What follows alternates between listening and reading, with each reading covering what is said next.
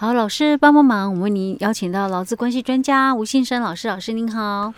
嘉惠你好，听众朋友大家好。老师，我们那个呃上一集在提到有关于那个只在保险的失能给付的标准部分啊，嗯，我记得那个一开始我们在讲那个灾保法的时候，我们不是讲到那个失能年金的给付有没有？对，我们不是说哎他已经排除了那个呃就是年资的问题嘛？对，直接就是说看你的失能等级程度，对程度，然后去看你加发月平均月投保薪资的百分之。多少？嗯，比如说像完全失能是百分之七十，严重是百分之五十，部分是百分之二十嘛，对不对？但是后面我们提到有关于那个失能的一个给付标准的时候，有提到说，哎啊，你那个程度要怎么去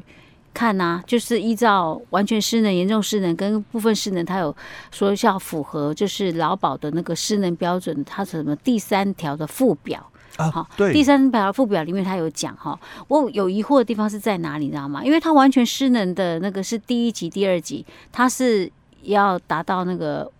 终身无工作能力，对不对？那这个是百分之七十。对。那我的问题是在严重失能的，他的第一个里面，他讲到说要符合第三条附表所讲的第三等级，嗯，的失能项目，而且他也是终身无工作能力耶，那我就觉得很不公平啊。我一我都是终身无工作能力，那为什么我是被归类在严重失能？我只能领百分之五十啊？刚刚前面那个是可以领到百分之七十，哎，很不公平。因为他的问题在这里，我是要问你的。他其实哦，他在劳保的给付里面哦，嗯，如果能够达到哦一级的失能的等级的话哦，嗯，大概几乎就是代表了卧床的概念。哦，植物人那一种类似的哦，所以它的这个天数，就我们讲普通给付的一个天数是一千两百天哦。那如果你达到，所以他这里就讲一次领，哎，对，以前的话，因为劳保嘛，它只有一次领嘛，哦，我们讲九八年以前嘛，哦，所以他这里就讲说，哦，完全失能哦，他必须是达到一级或二级。嗯，那其实二级的一个。意思哦，嗯，他也差不多了啦，生活不能自理。哦，哦，几乎也是要人家照顾的，要看护的哦。那他这个严重失能的第三级嘛，对，第三级的话，就你可能哦，嗯，有一些的部分你还能够自理，哦，不像我刚刚讲，但是他是没有工作能力，对，不像我刚刚讲的那个一级大概就是植物人卧床的概念哦，那二级的话，简单讲就是你可能都要有人。随时啊，二十四小时你你都要有人照顾你哦。那三级的部分哦，因为刚刚讲一级大概一千两百天哦，那二级的话大概就一千天哦。那三级的话就是你可能是丧失哦，就是一部分，但有一小部分哦你是可以自理的哦。那有落差，因为你是有意识、嗯、哦啊，有一些部分你可以自理哦，是，但不是完全都不能自理哦。哦，我我我，那我觉得是他的那个就用词上面的一个那个，为什么你知道吗？因为他严重失能第二条，他讲说无法返回职场，其实无法返回职场跟终身无工作能力，大家意思也是差不多了，对不对？对，其实他三个哦、嗯、哦，三个这个部分哦都是。必须有差不多有达到哦，就是没有办法工作。所以，假如你是谈到一二三级劳保局说一二三级哦，是大概都是讲说终身哦没有工作能力的概念。对哦啊，所以他的那个呃严重失呢里面的第二符合的条件第二条的里面，他是讲到说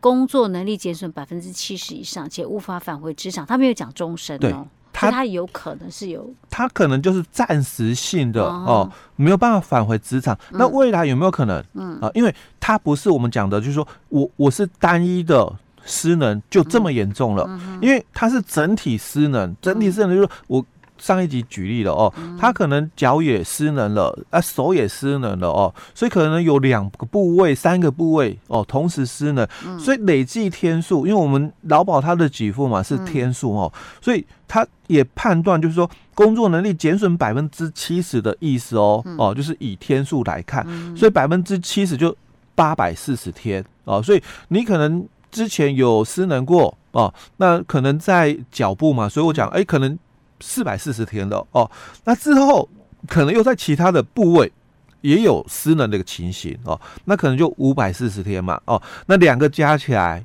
哎，可能就超过了所谓的八百四十天，因为多重哦，多重哦，所以累计超过了八百四十天，那也没办法返回职场的哦，那就会判断嘛，就是严重失能，就是没有工作能力哦，就会判断是没有工作能力哦。但是以前在劳保的年代，嗯，曾经也有一些被保险，嗯，就。也是依据这个哦，就是累累计的天数达到八百四十天，被劳保局认定，哎、欸，那我觉得你应该没有工作能力哦，那他可以申复，嗯，哦，他可以申复，所以在我们的这个灾保法里面，他才会写这一句话，且无法返回职场者，就是以前劳保的认定，哎、欸，累计天数达八百四十天嘛，禁止退保。哦，我就直接把你退保了哦。可是有人就申复啊，你你怎么可以讲说我没有工作能力哦？所以他就请劳保局的人申复嘛，哦，请你哦来看哦，我做给你看哦。那现场操作，哎，对，人家还可以做哦，你怎么可以退保？然后所以付保了，嗯啊，所以这里他才会特别提到说，且无法返回职场，他不敢给你讲说无终身无工作能力，他不用这种词啊，因为你是。多重失能嘛，嗯，那你的累计嘛，所以他讲说工作能力减损达百分之七十嘛，所以累计八百四十天了，嗯，所以以前劳保局他是到这里哦，直接就认定你没有工作能力，给你退保。那另外百分之五十也是一样哦，因为部分失能他就讲喽，因为我们刚刚强强调的就是完全失能是指一二级，嗯，那如果你是严重失能的话，就讲三级的。哦，所以已经把那个。等级区隔出来了哦，你是一二级的，你才能够符合完全失能哦。那如果你是三级哦，或者是一到九级的，累计达八百四十天的哦，那没有办法返回职场，你也可能就符合严重失能哦。可是如果你是一到九级哦，那整体嘛哦，多重的一个失能的一个部分达到这个六百天的，它可能就是符合部分失能的这个情况哦。那我们接着哦，再来看，就是在第四条里面哦，他就把那个天数直接讲，因为以前在劳保里面，他就直接按劳保的这个给付嘛，加百分之五十哦，一样，在我们的这个只在的私人给付里面哦，他说我们的这个给付哦。依照跟跟之前劳保的内容差不多啦，也就是把你分成十五级，嗯。哦，那以前我讲过嘛，劳保的给付第一级是一千两百天加百分之五十嘛，就一千八百天，嗯，所以他这里就不用再这样子，就是说加百分之五十，直接就讲啊，一级就一千八百天哦，那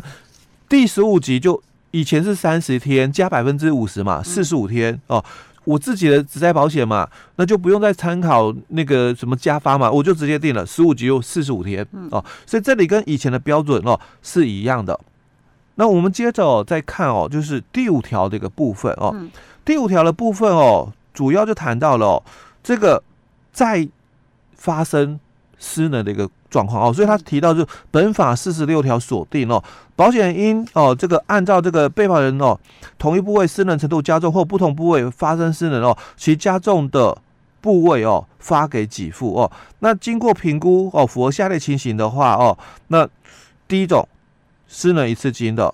或者是第二种嘛失能年金哦。所以我们在前一集就谈到四十六条，它不是有减发的一个情况吗？哦，所以。这里的第五条就是在讲四十六条里面第二项怎么减发的一个标准哦。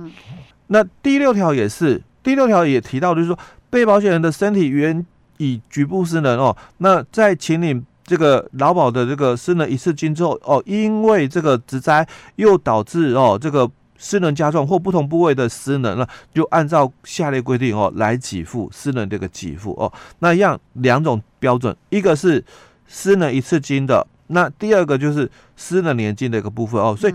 第六条最主要是因应第五条的内容哦，哦来谈的。他这个才讲实际怎么去算。哎，对对对，哦，哦第六条就因应第五条哦。那我们第五条是主要是因应，就是在母法里面四十六条的嗯部分哦。嗯、那接着哦第七条的部分哦就要谈的也是因为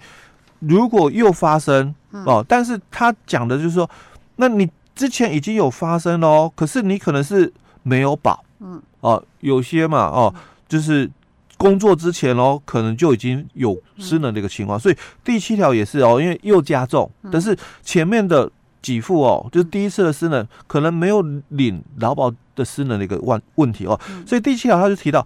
被保险人于未加入本保险前哦。或者是停保期间身体已原局部失能哦，那加保之后又因为职灾的一个关系导致同一部分失能加重哦，或者是不同部位发生失能的话，就按照下列规定来做给付，一样它还是有失能一次金的给付的一个算法，跟失能年金给付的一个算法。嗯，哎，